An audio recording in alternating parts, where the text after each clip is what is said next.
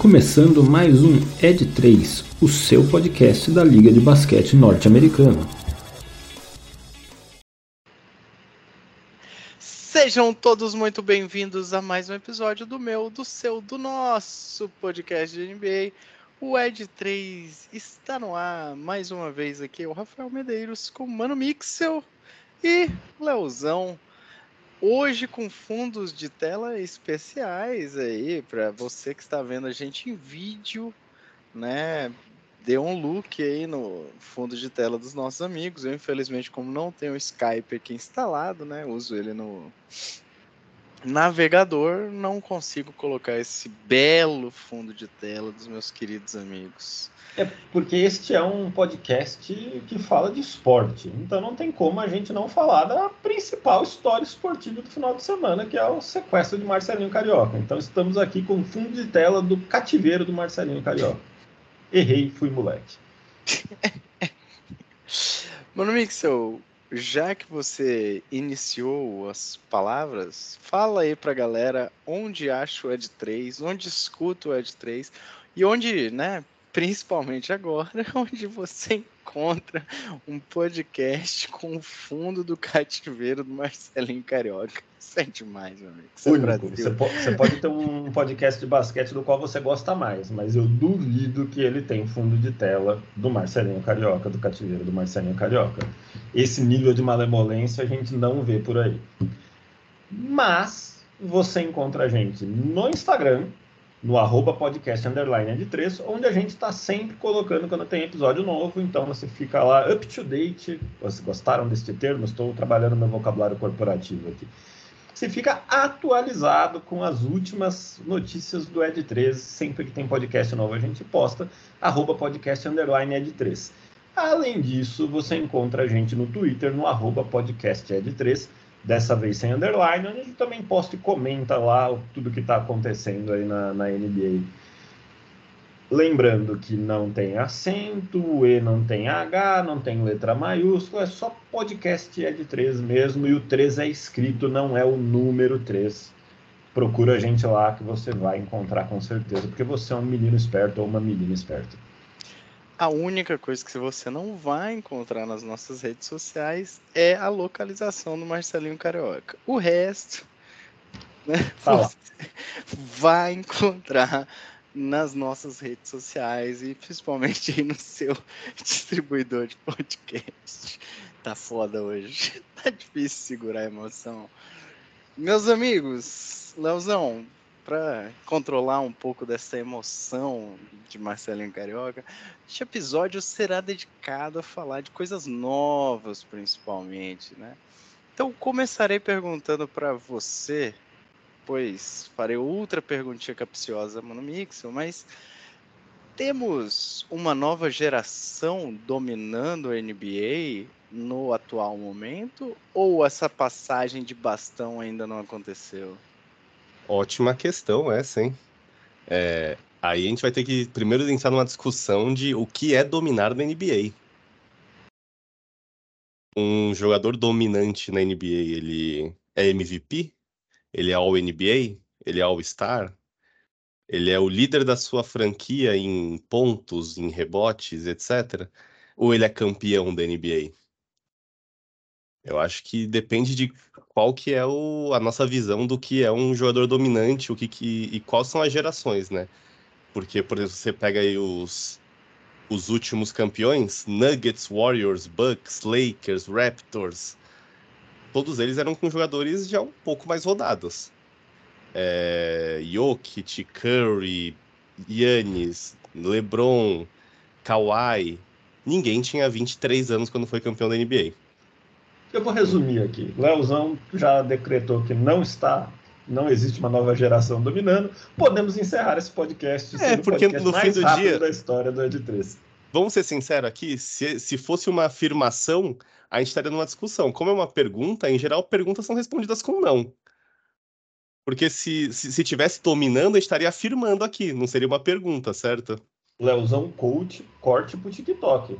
Se é uma pergunta, em geral, é respondida com não. É, porque assim, se, se fosse realmente uma dominância da geração, sei lá, do draft 2018 para cá, a gente chegaria e falaria assim, não, porque a geração nova aí tá dominando a NBA.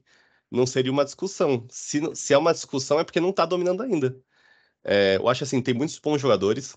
A gente tá vendo, por exemplo, eu acho que o Shai pode ser quem mais se destaca aí, que tá, é um dos caras que tá na corrida aí para MVP, assim, dentre os mais destacados da, da nova geração.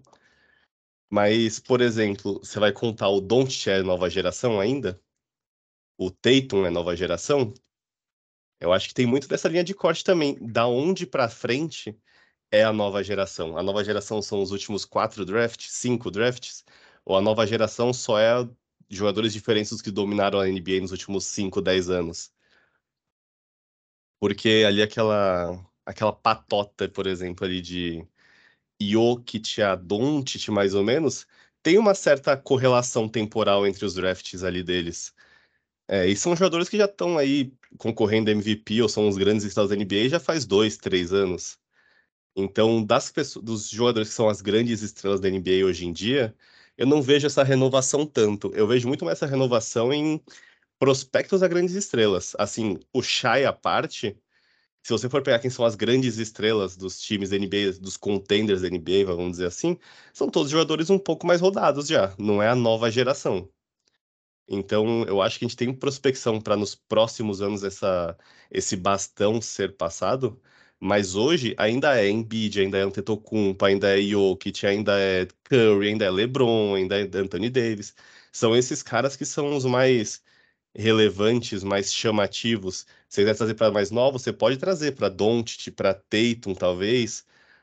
E ainda assim, depois de todos esses caras, você vai chegar nos caras como o Shai, que talvez seja quem se destaca, para dizer que é a grande estrela da NBA no momento. Então eu acho que existe uma prospecção, é, principalmente nesse momento da temporada, a gente, tá vendo, a gente tem visto muitos jovens jogadores se destacando, mas para mim ainda não rolou essa passagem, ainda não, não teve essa mudança. Muito bem, Leozão, muito firme e afirmativo. Mano Mixel, você concorda com esta opinião do Leozão ou esta temporada, na sua visão, já traz um pouco mais de. Não, vou, vou me corrigir, mas não sei se necessariamente dominância, mas consistência desses jovens prospectos. E aí, Leozão, fazendo um leve recorte temporal, acredito eu, principalmente do draft de 18 para frente, os últimos cinco anos. Ou mais conhecido como o draft de Luca Doncic. Principalmente para os torcedores do Kings, ele ficou bem simbolizado como o draft do Luca Doncic, né? É, eu concordo com, com o Léo. E aí, tentando colocar aqui das perguntas que ele deixou, que eu vou tentar não responder elas como não, eu vou tentar dar uma, uma opinião aqui, que obviamente é pessoal. É, primeiro, né, o que seria a dominância? Né? Para mim, a NBA é sobre ganhar o título. A gente pode falar de prêmios individuais, a gente pode falar de recordes que às vezes acontecem jogo a jogo, enfim, tudo mais, mas no fim do dia é sobre ganhar o título.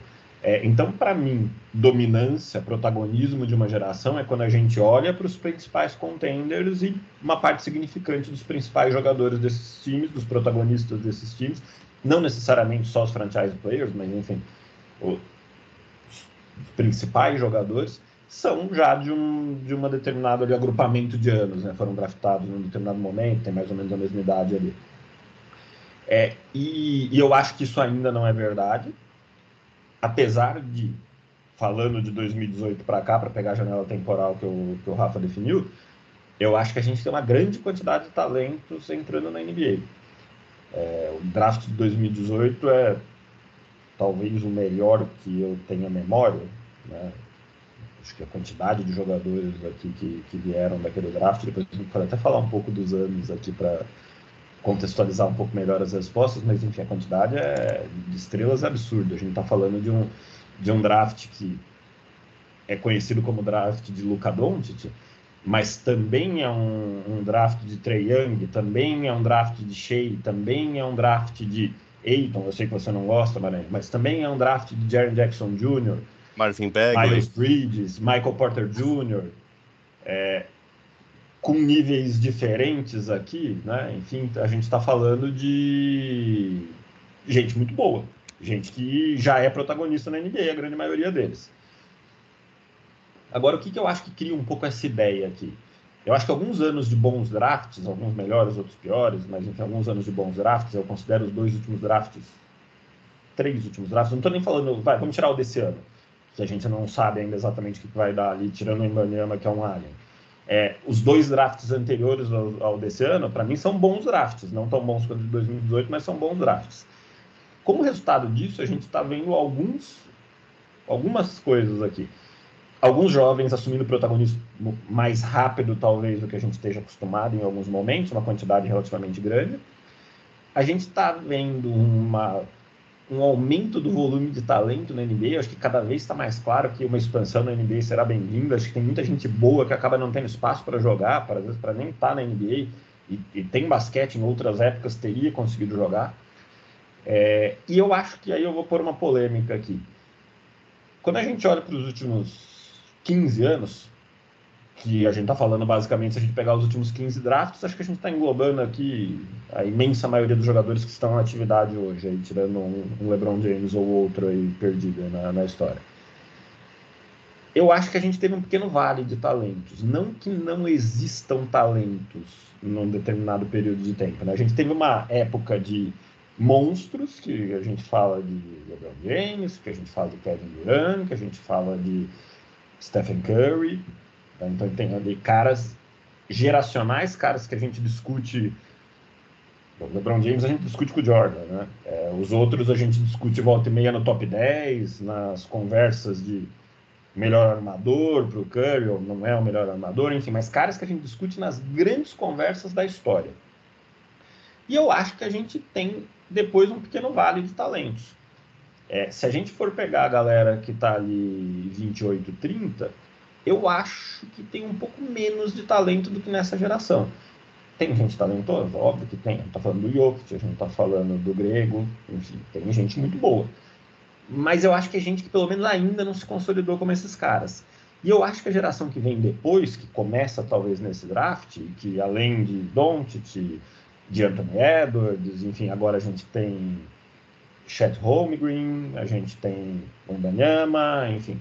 Eu, eu acho o Chet e o Mbanyama, na verdade, os grandes motivadores dessa disputa, porque por um acaso do, dessa conversa aqui, desse, desse podcast, porque por um acaso do destino os dois estão sendo Hulk na mesma temporada, e, cara, faz muito tempo que eu não via dois Hulks tão bons jogando ao mesmo tempo, com números tão impressionantes. A gente está gravando esse, esse episódio aqui depois do Chet vir de dois jogos, um de nove blocos e um de sete blocos, sendo que esse de sete blocos ele só jogou 25 minutos porque no terceiro quarto já estava decidido. Assim, eu, eu tô cada vez mais seguro de que a gente vai ver triplo-duplo com, com blocos do chat em algum momento, se bobear no ano de Hulk dele já. É... O, o Embanyama tem a média de tocos do Miami Heat inteiro. Talvez o Miami Heat tenha um problema, mas enfim. É, de qualquer forma, é impressionante. Então, acho que esses dois caras que são, sim, muito provavelmente talentos geracionais, também estão motivando essa discussão.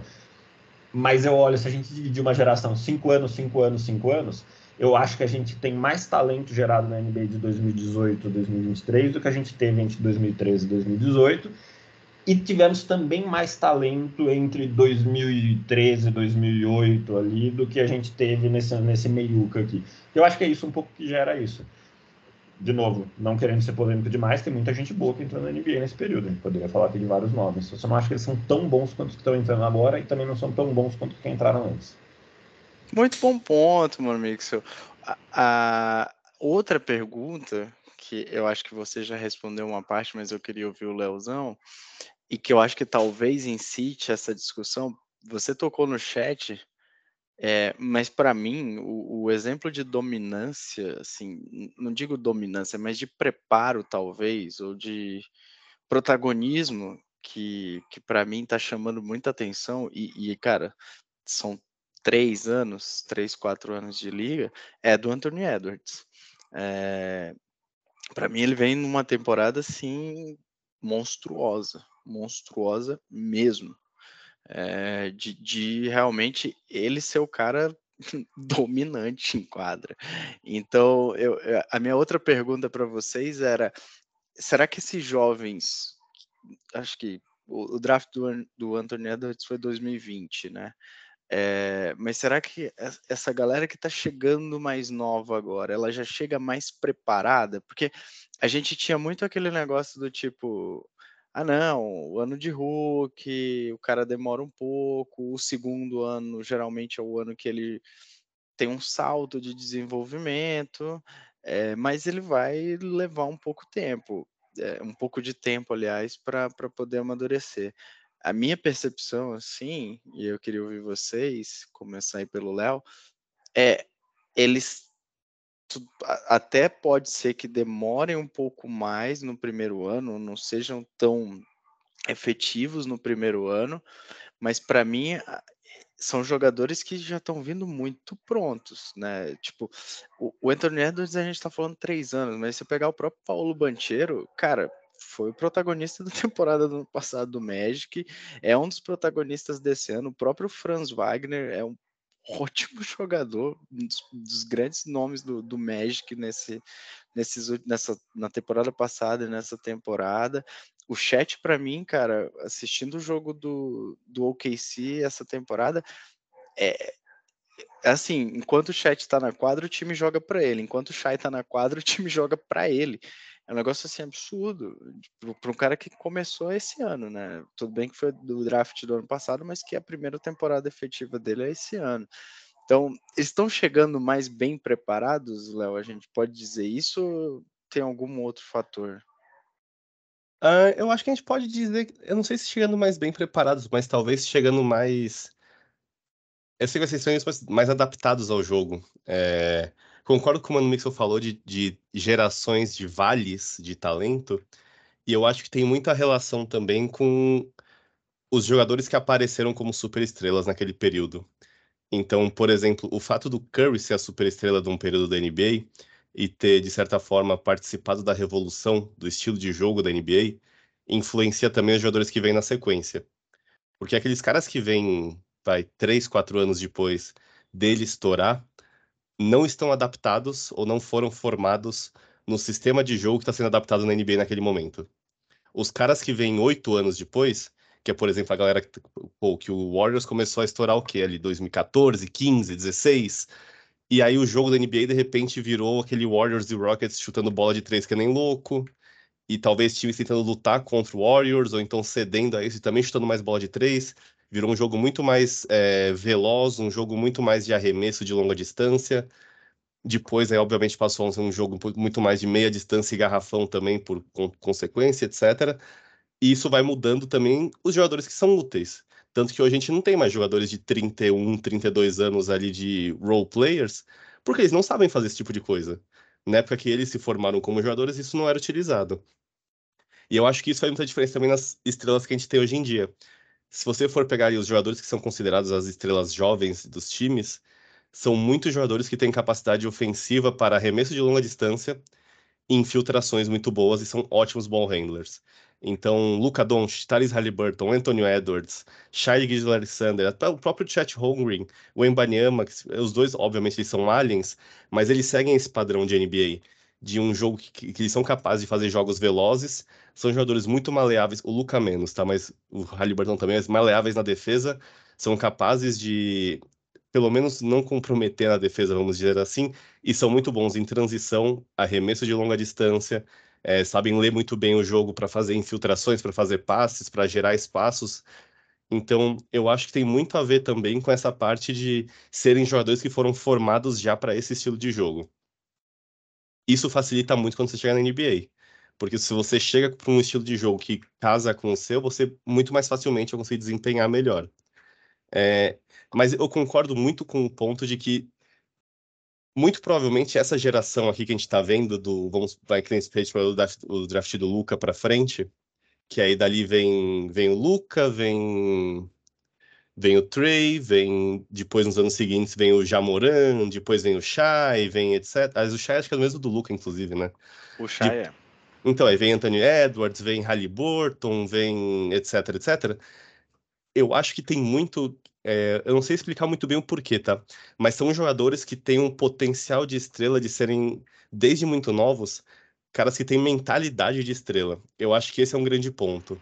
É, eu não sei se é, já, se é gente que tipo, já viveu, na, cresceu na era de redes sociais e de media training, etc., e já tem esse treinamento e essa visão e essa concepção do que é, uma, do que é ser uma superestrela da NBA, o Jamorã um pouco menos, mas é de entender qual é o papel dele e se colocar como líder técnico e ser a pessoa responsável por liderar uma franquia, que muitos deles foram selecionados ali em escolhas muito altas justamente para isso, eu acho que isso faz muita diferença também.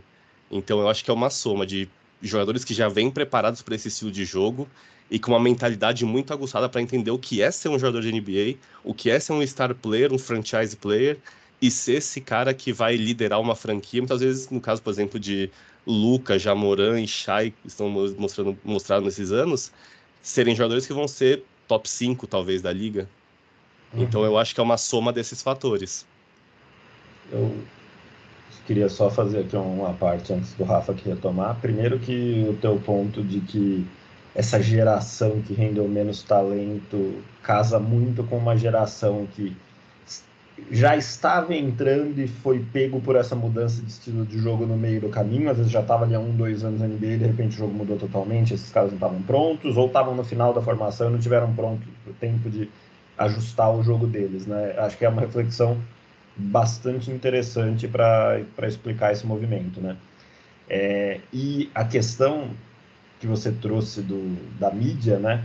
eu acho que influi sim, e eu vou dar até um, um passo a mais. Além da questão de o cara conseguir ter uma dimensão melhor do que, que é NBA, do que, que acontece, e talvez alguns chegarem lá mais preparados para lidar com isso, eu acho que também tem uma questão de fato de acesso a conteúdo que ajuda nessa formação. Né? Então hoje qualquer um de nós aqui consegue entrar lá no, no League Pass, lá no, no site da NBA e clicar no númerozinho 9 lá de blocos do chat aí dois jogos atrás e ver os nove vídeos dos nove blocos.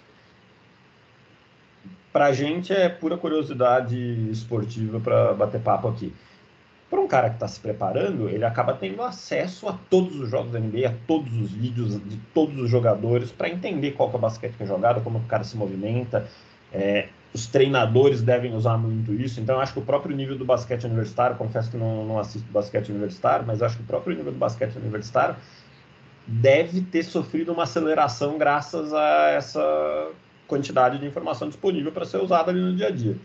Então, eu acho que faz muito sentido esse efeito de globalização, para usar uma palavra que estava na moda na época que eu era garoto, agora acho que ela já é cringe já. É, esse efeito de, de, de, conteúdo, eu acho que ele é sentido em várias dimensões, e aqui talvez seja uma delas. Acho que os caras eu chegam assim, muito prontos. É algo que até se atrela a isso, que é talvez a quantidade de jogadores estrangeiros com alto nível de potencial que a gente está recebendo agora.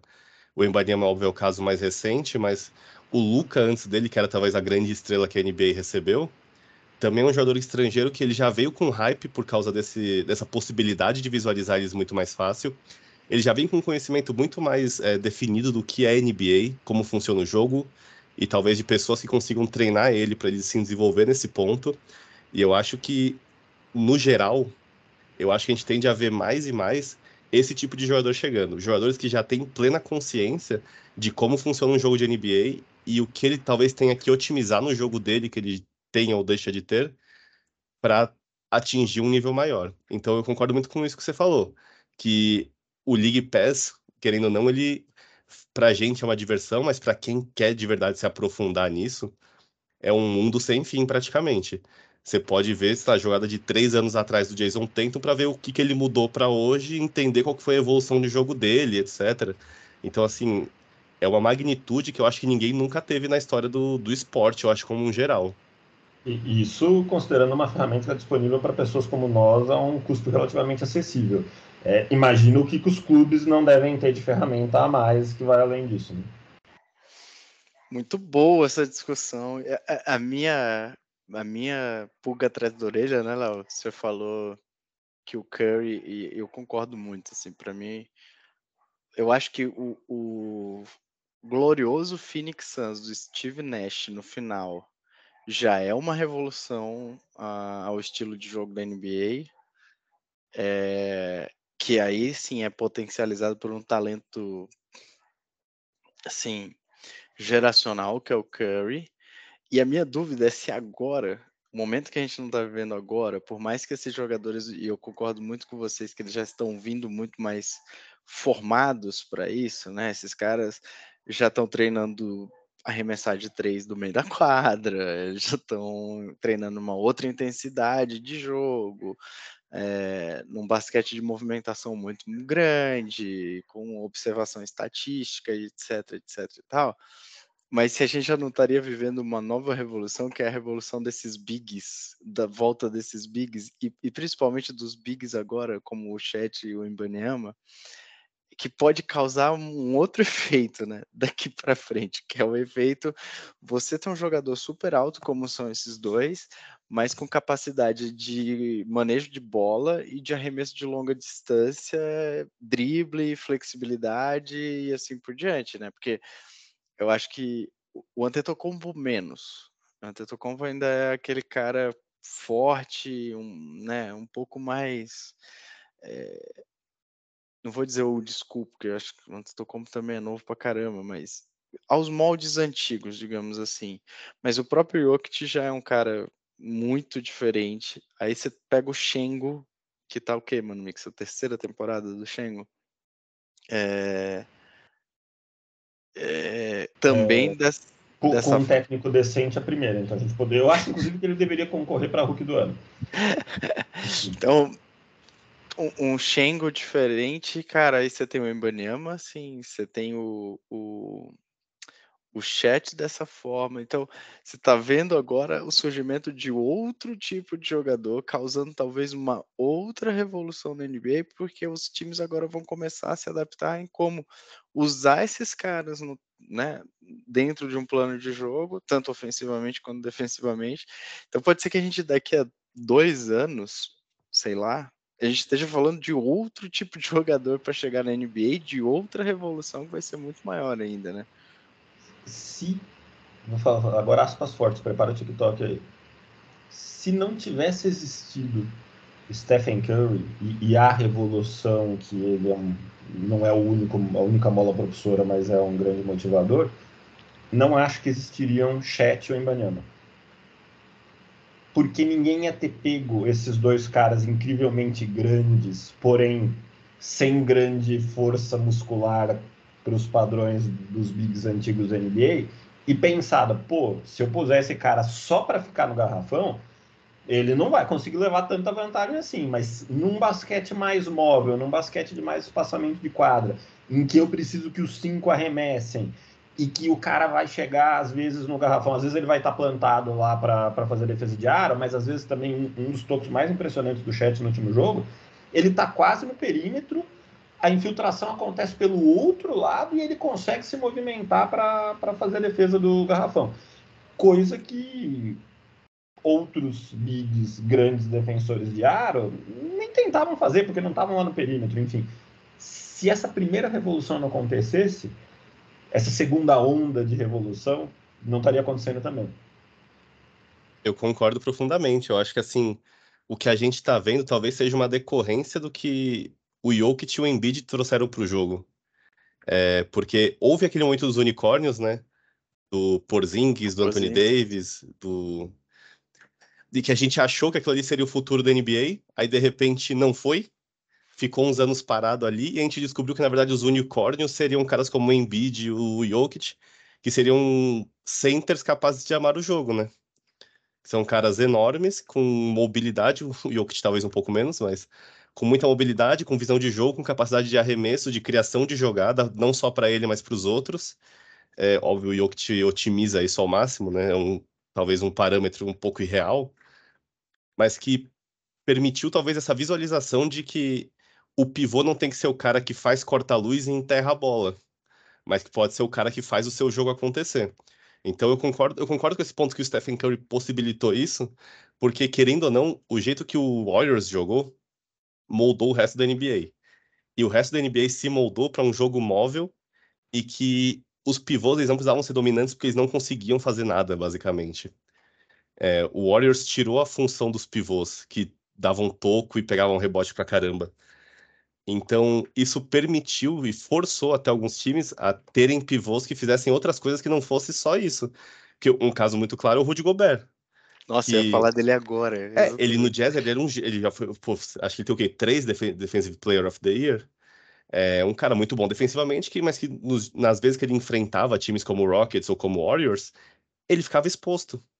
Porque ele não conseguia produzir tanta coisa ofensivamente. Defensivamente ele era uma vulnerabilidade, porque sempre deixava alguém livre para arremessar. Então começou a surgir uma urgência por pivôs que conseguissem cumprir essa demanda. E aí muita gente apelou para jogar com cinco baixo, outros times encontraram pérolas ali no meio do, do, do lamaçal, encontraram o Embiid, encontraram o Jokic, o Anthony Davis já estava na liga, mas se encaixou muito bem nesse estilo de jogo. É, o, o, Pelicans ainda tentou jogar com ele, Marcus Cousins, mas mesmo no Lakers ali depois, quando jogou com dois, com dois grandes ali, ele Dwight Howard, o Javel Magui, quando foi campeão, ele era um cara que, assim, no momento final do jogo, ele era o pivô que saía para marcar perímetro, que arremessava a bola de três, que vinha como ball handler muitas vezes. Então eu acho que esse estilo de jogador é sim decorrência desse estilo Golden State Warriors. Eu tenho a minha dúvida, Rafa, se esse é realmente o futuro. Porque o que eu vejo hoje são times já procurando como parar Embiid, como parar Jokic, como parar Anthony Davis, como, como bloquear esse tipo de jogada. Então, o grande problema disso é que como é muito difícil você ter um cara de 2 metros e 10 que consiga driblar e arremessar tão bem assim, é, talvez seja mais fácil você montar esquemas de jogo para ele. Porque você não tem tanta variedade, né? É, são é, jogadores que fazem coisas, entre aspas, muito específicas. O Jokic joga de um jeito, o Embiid joga de um jeito, o Davis joga de um jeito, o Embanyama joga de um jeito, o Chet joga de um jeito. Não é como se tivesse 25 caras desse na liga, trazendo coisas muito diferentes e muito inovadoras que quanto mais gente do mesmo com qualidades assim você traz para a liga, mais visões diferentes você tem. Então você tem técnicos diferentes enxergando coisas diferentes, com possibilidades diferentes, isso vai retroalimentando o sistema para trazer inovações para dentro da liga. Infelizmente, esse é um ponto que é muito difícil de encontrar. Não é todo dia que você encontra um cara de 2,15 metros para chutar bola de 3, né? É, é, que eu, é que eu acho que a gente tá. Para mim, assim, eu, eu acho que. E entendam, não pode soltar o TikTok aí, tá? Mas é, é que eu acho que parar o Embiid e o, e o Antetokounmpo coletivamente é, hoje já é algo simples. Assim, vamos lá. É difícil, é, mas é algo que é dá para dá para pensar. Dá para pensar. Aspas fortíssimas. Aspas fortes, sim. Isso dito na semana que o Antetokounmpo fez 64 em cima do Pacers, né? É, e que o Embiid tá com quase 40 pontos de média, né? Assim, nem jogando 48 minutos. Mas assim, eh, não por isso que eu falei, não me entendam mal. Eu acho que o, esses caras têm um repertório, sim. Acho que o Embiid tem um repertório até mais vasto que o Antetokounmpo. Mas eu concordo com você, esses caras são mais dominantes dentro do garrafão, muitas vezes, ou numa zona mais curta de arremesso, né? Eu acho já o Jokic um pouco mais fora disso, porque ele consegue ter outros tipos de habilidades que o, os outros dois não têm. Um ponto que você trouxe principalmente sobre armação de jogo. Acho que eu que tinha um ótimo passador, diferente um pouco do Embiid e do Antetokounmpo. Não vejo essa grande qualidade de passador nos dois. Mas quando eu pego principalmente o Chat e, e, e, o Embanyama, cara, eu acho que são é, é, um pouco a mais do que a gente tem desses caras, assim, tem um repertório maior, né? São, por exemplo, o Jokic é muito falho defensivamente. É, o Embiid também não é lá essas coisas defensivamente. O Antetokounmpo já, já é um cara que defende muito bem. É, esses dois parece que é uma junção, o, o, o, o Holmgren e o, e o Embanyama são junções daquilo que a gente tem de melhor, quase que uma experiência genética mesmo é pegar um, um bom arremessador, com um bom é, passador, com ótimo domínio de bola, com ótimo chute e com a capacidade de, de enterrar e defender bem. Então, assim, é, me assusta um pouco olhar para frente e pensar nesses jogadores. Outro dia eu estava olhando já um outro moleque, acho que da França também, 13 anos, 2 metros e 8, a mesma coisa. Então, assim, É, eu, Será eu que me eles põem na água na França, né? Não sei, mas eu me assusto um pouco com, com isso, e para mim eu acho que a gente deve ver, apesar de a gente ainda ter jogadores muito moldados para isso que você trouxe lá no começo, Léo, é, tipo o Antônio Edwards, tipo o Paulo Banchero, esses caras, é, o próprio Jamoran, Luca Doncic, assim por diante, que eu acho que ainda tem esses caras ainda têm muita lenha para queimar na, na, NBA podem vir a ser campeões sim. O próprio Jason Tatum e Jalen Brown, trazendo até um pouquinho mais para trás. Mas eu acho que a gente pode ver nos próximos anos uma outra revolução, e aí é uma outra revolução não só individual, mas coletiva que, que vai, vai acontecer para enquadrar esses jogadores. Só queria fazer um adendo em cima disso que você falou, mesmo, mesmo jogadores menos é, flexíveis, digamos assim, ou mais vastos, tiveram que se adaptar para isso, né? Você falou do Gobert, o Gobert teve um péssimas temporadas depois que saiu do Jazz. E, e, a, e, essa temporada do Gobert tá boa por quê? Porque o Gobert tá marcando no perímetro. Porque ele tá sabendo marcar no perímetro. Porque ele tá sabendo não ser uma vulnerabilidade para o time do, do Wolves jogando contra times mais ágeis, mais baixos e mais rápidos do que ele. A mesma coisa, por exemplo, outro cara que eu pensei muito aqui enquanto vocês falavam, o Brook Lopes, cara. Quanto que o jogo do Brook Lopes mudou ao longo do tempo da NBA, é, de um cara lento, que ainda continua, de certa forma, no, o Brook Lopes não é o cara mais ágil, mas um cara que espaça, um cara que arremessa de três, um cara que melhorou muito a defesa dele ao longo do tempo. Então, eu acho que também esses outros caras, alguns deles foram conseguindo se readaptar para poder chegar hoje e ainda estarem numa NBA competitiva. É, e eu acho que isso também vai de encontro com o que o Mano Mixel falou no começo. É, eu acho que grande parte dessas gerações, entre aspas, sumiram da NBA por falta de poder de adaptação. O LeBron, o LeBron acho que é o maior exemplo disso. Ele virou um ótimo arremessador de três. Porque quando ele surgiu na NBA, ele não sabia arremessar a bola de longa distância. E com o passar do tempo, ele aprendeu a fazer isso. Ele soube que a NBA estava mudando para isso e ele soube se adaptar a isso.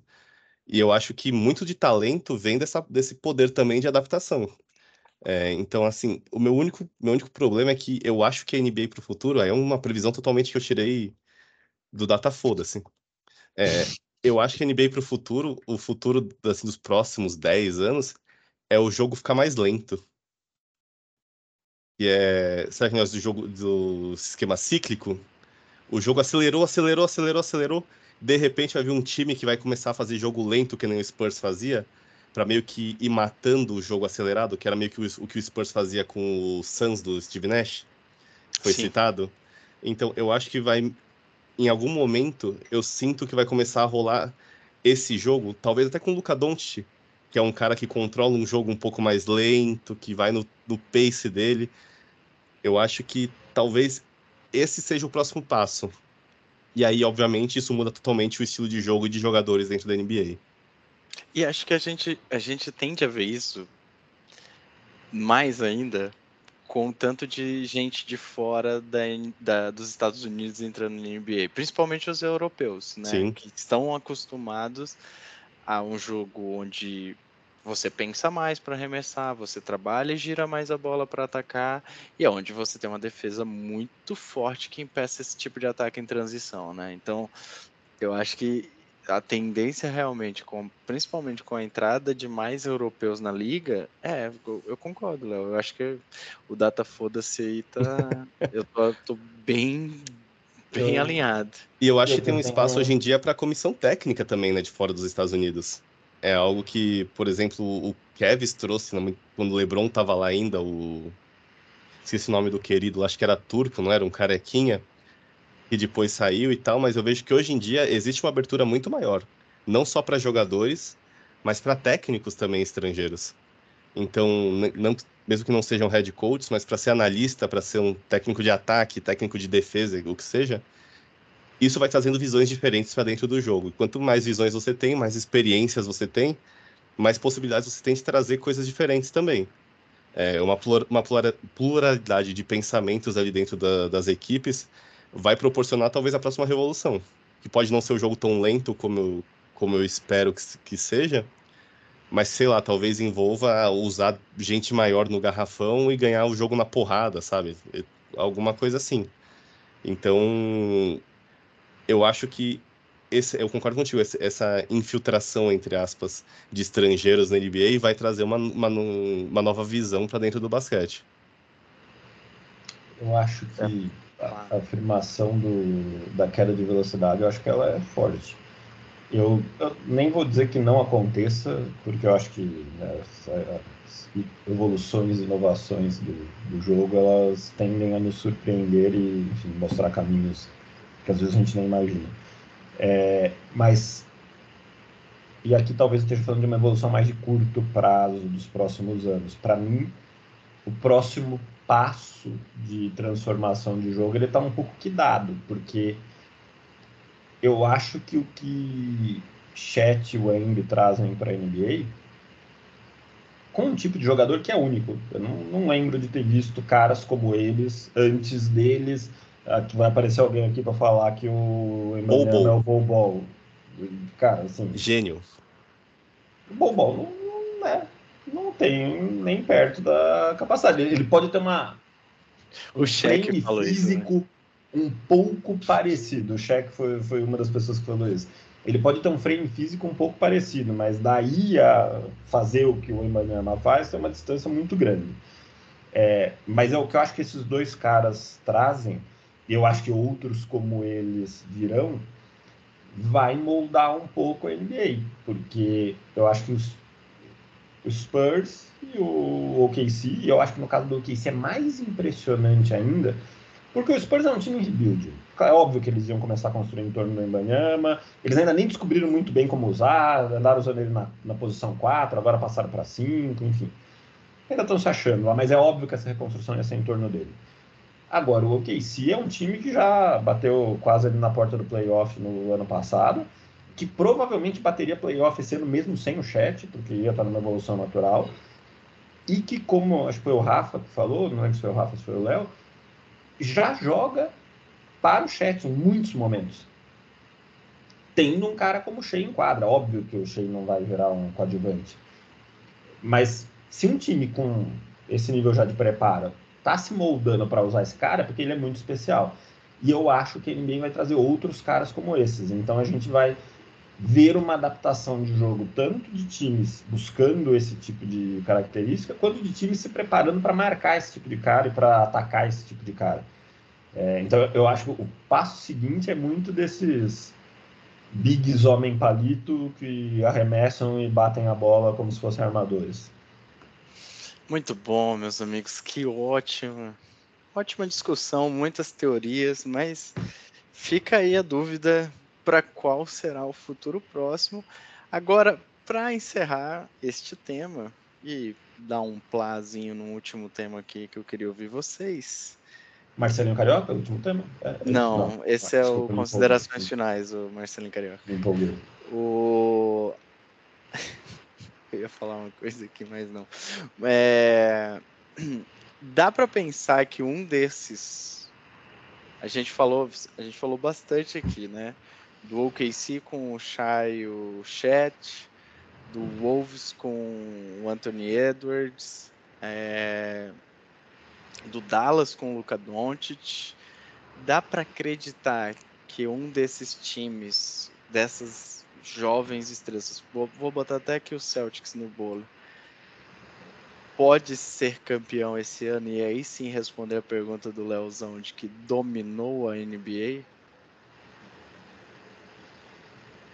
Olha, eu acho que o Celtics pode ser campeão esse ano, sem a menor sombra de dúvida. Já poderia nos últimos anos. Acho que o maior inimigo do Celtics é o próprio Celtics. E isso é tema para um outro podcast, nem vou entrar nessa aqui. É, eu acho impossível o se bater campeão esse ano. Impossível não, porém ainda acho improvável. É, então acho que a gente ainda vive um momento em que, de novo, os principais jogadores dos principais candidatos ainda não são dessa nova geração. Mas tem sim times, Minnesota dominando amplamente o Oeste, que a gente falou muito aqui, é uma divisão que está muito disputada, mano, altíssimo nível. É, e o grande, o grande jogador é o Anthony Edwards, não é o Carl Anthony Towns, não é muito menos ainda o Gobert, obviamente não é o Mike Conley, é o Anthony Edwards. Então, assim, se o Minnesota pode ser campeão, Minnesota não, porque é o Minnesota, obviamente alguma coisa vai dar errado ao longo do caminho, mas enfim. É, abraço Pedro, que é no Minnesota aqui. Então, assim, eu acho que ainda não é o mais provável. Agora sim, tem times muito fortes já calcados nesses jogadores jovens que podem chegar. Eu não boto o Celtics nesse pacote, tá? Eu não acho mais que o Tatum e o Jalen Brown são nova geração. Os caras já estão batendo no é. final do NBA faz 4, 5 anos, final de conferência. Pô, acabou essa desculpinha de, ah, mas eles ainda são jovens. Até pelo nosso recorte, ele já tem seis anos aí de, de liga, né? Leozão, é mais fácil o OKC, o Wolves é, ou o Mavericks serem campeões ou o Spurs e o Detroit Pistons baterem um recorde de derrotas seguidas da NBA? É, o Spurs não bate mais, né? Ganhou do Lakers. Ah, ganhou do Lakers, é verdade. Verdade. Mas, mas ainda, tem muita temporada, ainda tem muita temporada Isso é verdade. Aí. Mas o Piston segue forte, tá? Eu, eu tô aqui, ó. Fica aí um, uma dica aí pros nossos amigos ouvintes. Eu tô aqui sistematicamente em todo jogo do Pistons apostando na derrota deles. É um retorno, é quase. Tá, tá retornando mais que o CDI, tá? Já Não, fica a é, dica aí. E, e, dá pra chamar de renda fixa, né? Não, pô, tranquilamente. Mesmo quando der errado, no jogo dos próximos 15 jogos vai dar certo. Então é renda fixa, isso daí é. A XP não tem um desses. Mas, dito isso, é, é, muito mais fácil o Detroit bater o recorde de, de, derrotas, até porque é, mais, é perder mais o quê? Quatro jogos, não é? Alguma coisa assim, ele bate o recorde? São, o recorde é 26, né? Numa temporada só. Eles são mais 24, três. né?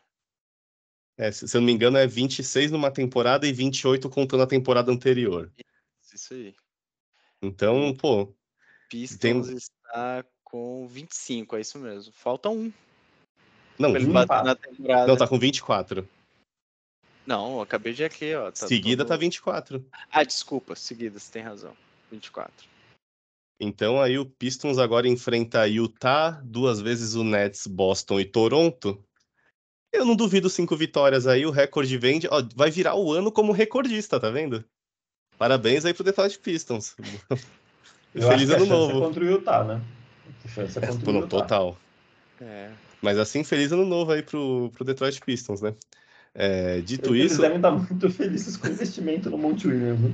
Nossa. Eu gosto do Monte Williams, eu não entendo o que está acontecendo. Ah, eu entendo, pô. Ele meteu cinco anos de contrato garantido no bolso e tá lá. É, tem, tem uma coisa aqui que a gente, né, que o Detroit talvez devesse, devesse ter ouvido, né?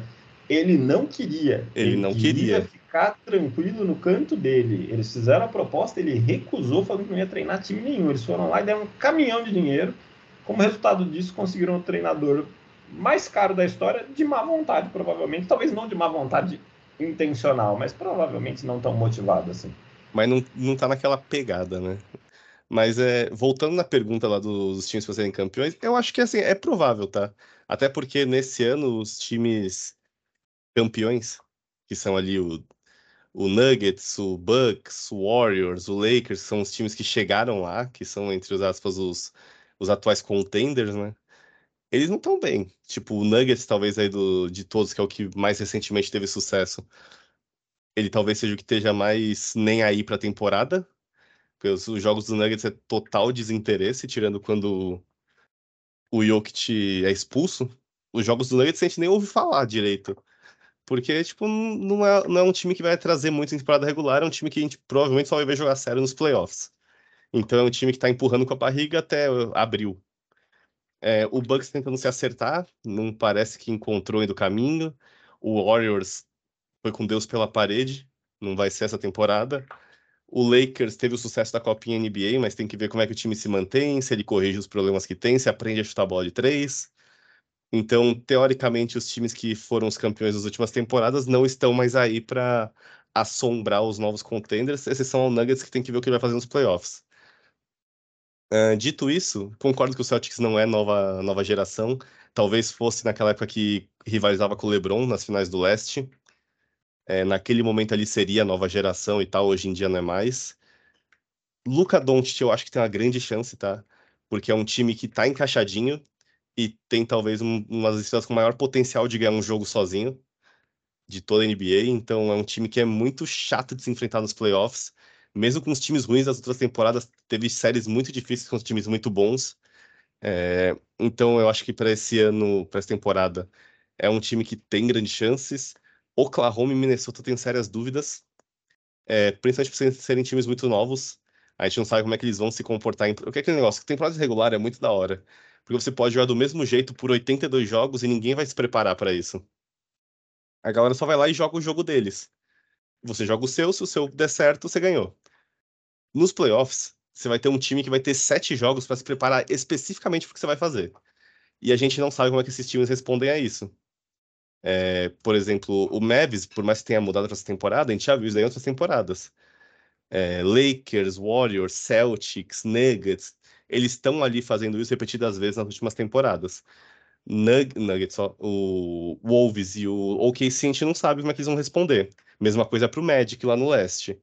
Então, talvez esse, esse, seja o meu maior ponto de, é, de, de ficar com o pé atrás contra esses times. Dito isso, eu acho que de todos eles, quem tem mais chance é o OKC, incluindo, com, incluindo o Mavis nessa discussão. Eu acho que é o time mais completo de todos eles, que tem um, um time como um todo, contando o banco de reservas, que é pareado. Eu acho que de todos esses times que a gente citou aí de jovens jogadores, o Thunder talvez seja o time que tenha mais poder de banco que os outros. Porque, em geral, times ruins, quando eles vão se reforçando com jogadores jovens, eles não têm elenco. O Thunder é praticamente o oposto. Eles têm um elenco muito forte que encontrou duas superestrelas. Então, talvez seja o time mais forte para isso. O meu medo é só isso que eu falei de como é que eles vão reagir na hora que o, que o bicho pega, porque é, eu tava até. Acho que foi o Zach Lowe que, que tava escrevendo sobre isso, quando ele tava escrevendo sobre o Draymond Green, que ele, fala, que ele comentava sobre a atitude que o Draymond Green tinha e como é, ele parecia que ele queria levar jogos de, jogos de temporada regular como playoffs e uma, um negócio assim, tipo, ele tava se perdendo no personagem que ele criou para os playoffs. Que daí, quando o time não vence, o, o, cara, se o cara se perde, etc. Mas. Não sei se foi o Zach Lowe que escreveu isso, mas enfim, fica o crédito pro Zach Lowe, se não foi ele, agora foi. É... Mas enfim, eu acho que essa visão de o que é um jogo de playoff é muito, é muito difícil para um jogador novo. Porque é que, a gente vê jogadores gritando com o árbitro, gritando entre eles, é tipo, as faltas são mais duras, o jogo é mais lento, é, é um jogo mais enrolado, de placares muitas vezes mais baixos do que na temporada regular. Então, eu acho, eu tenho uma visão que playoff é um jogo muito frustrante para os times. Porque muitas vezes as coisas que você fazia dava certo pra caramba na temporada regular, elas não funcionam. Porque o cara descobriu que se ele colocar determinado jogador para marcar esse cara, tua jogada inteira morre. E ele vai fazer isso daí por 48 minutos em 7 jogos. E você não vai conseguir fazer aquela jogada que dava, dava certo todo o jogo, sabe? Então, essa é aprender a lidar com essa frustração e se reorganizar para ganhar o próximo jogo ou aquele mesmo jogo é um passo que muita gente demora muito tempo para conseguir entender dentro da NBA. E então assim, eu acho que acho que muito por isso até times jovens demoram para ganhar ou não conseguem progredir muito nos playoffs. É, então, por causa disso, eu não apostaria nesses times, mas para mim o OKC é o favorito dentre os jovens. Muito bem, só uma pequena constatação. A gente falou bastante desses jovens e não sei se vocês perceberam, mas a, em sua maioria, aqueles que têm mais chance, os três que a gente falou que têm mais chance de até serem campeões, estão no lado oeste, né? Mais uma vez forçando quanto essa conferência tá difícil. Apesar do Magic estar tá brigando ali até por mando de quadra no leste, é, do Halliburton e do Pacers estarem numa temporada muito boa, né? Mas ainda o Pacers brigando ali na zona do play-in.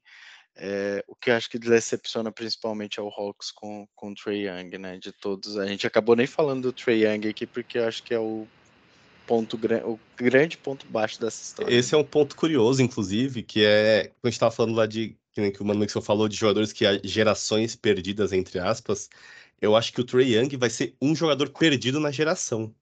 Porque ele entrou como novo Curry, o cara que arremessava de longe, ele era muito diferente. e não sei o quê. E de repente todo mundo que veio depois dele fazia tudo que ele fazia melhor. E as coisas que, que marca. Ele... É, exatamente, e fazia coisas que ele não consegue fazer. Então os caras arremessam de três, arremessam de longe, infiltram, criam jogada e defendem muito bem. Então o Trey Young, para mim, é um cara que vai ficar perdido na, na, história da NBA, infelizmente.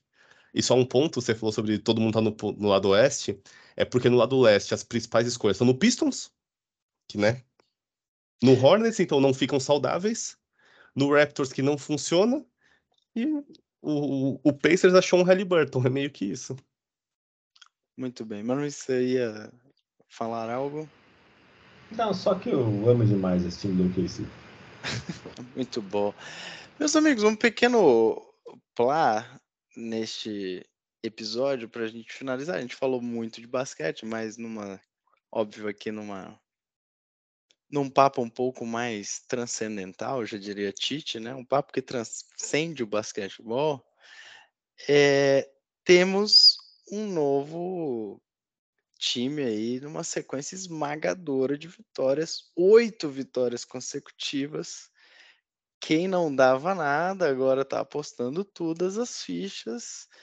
Mano, Mixel, o James Harden voltou a ser o James Harden do Rockets nesse Clippers?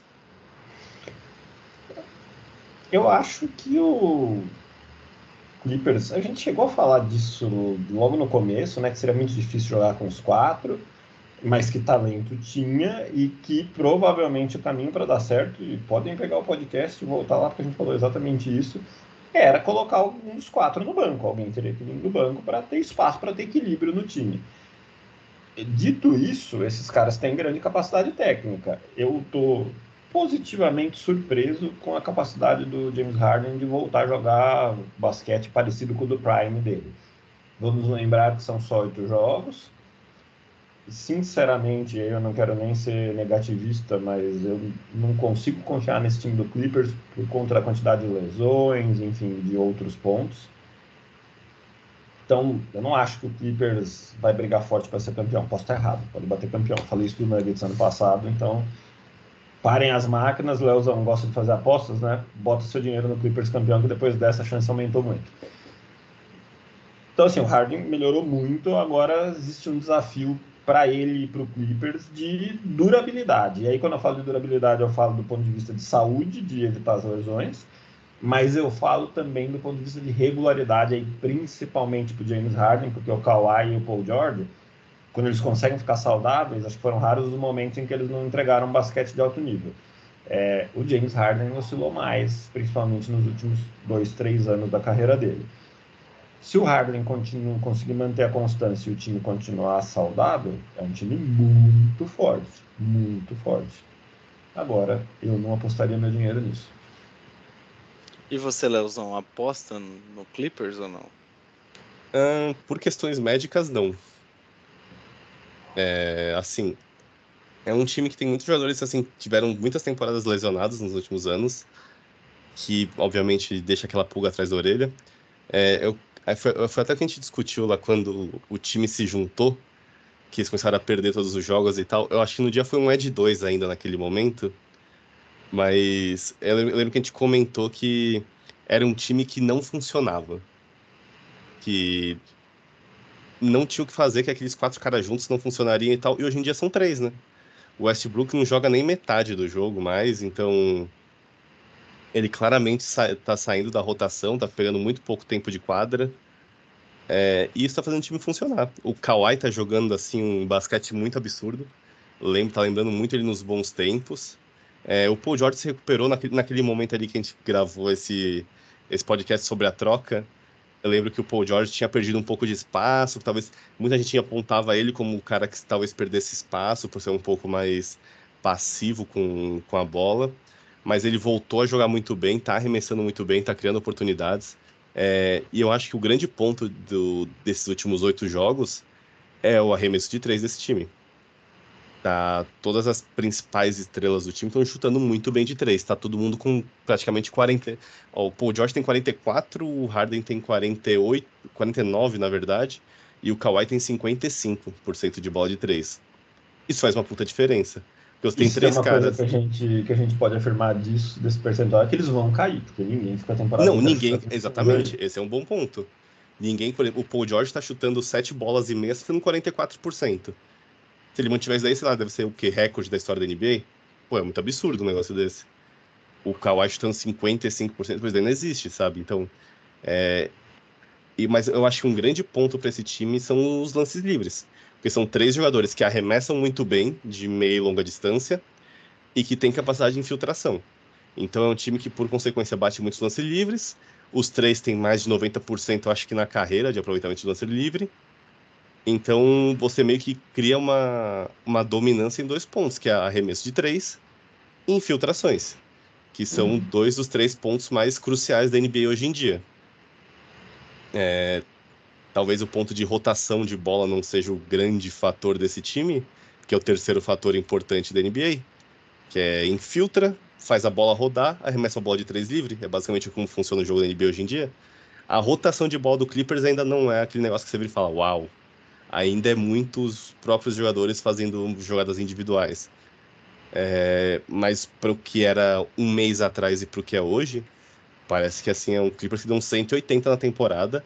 Não acho que é um candidato a título ainda, mas que eu imagino que vai se mexer, inclusive, na janela de transferências agora no- na, na deadline. Mas que é um time que começa a assustar.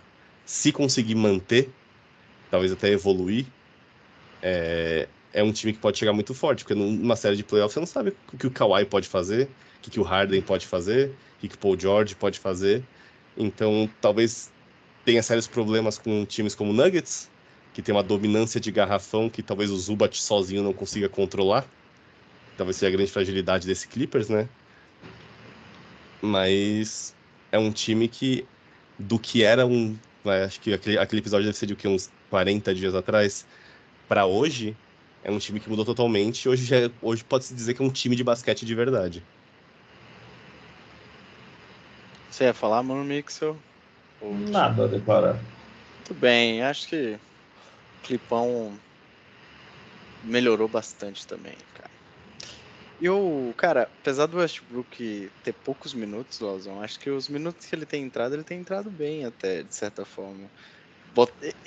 O Westbrook, assim, cara, é incrível o negócio. Eu acho que a hora que ele entra, ele dá uma intensidade no jogo que é. Parece que acorda, assim, a segunda rotação do Clippers, né? O Clippers sempre foi um time meio morto, assim, meio mornão, né? E a entrada dele ali dá uma, dá uma chacoalhada. Eu acho que até defensivamente ele tem, tem sido um pouco melhor do que ele já foi, acho que no restante da carreira dele. Meus queridos, considerações finais deste episódio? Minha consideração final, aquele abraço pro Marcelinho Carioca, por ter passado por esses momentos tão difíceis aí. E obrigado por alegrar o fim do ano do Brasil inteiro, né? Graças a Deus não aconteceu nada de grave, então a vida que segue, a gente pode dar risada desse tema. E não importa o que realmente aconteceu ou deixou de acontecer. A gente vai contar a história que a gente achar mais engraçado e tá tudo certo. Boa. E eu quero dizer que eu sou casado e confirmo tudo que ele disse. Não, mas é, além disso, parabéns ao Gui Santos aí, grande jogo dele na D-League. É, na, acho que anteontem, né? Segunda, se- domingo ou segunda-feira.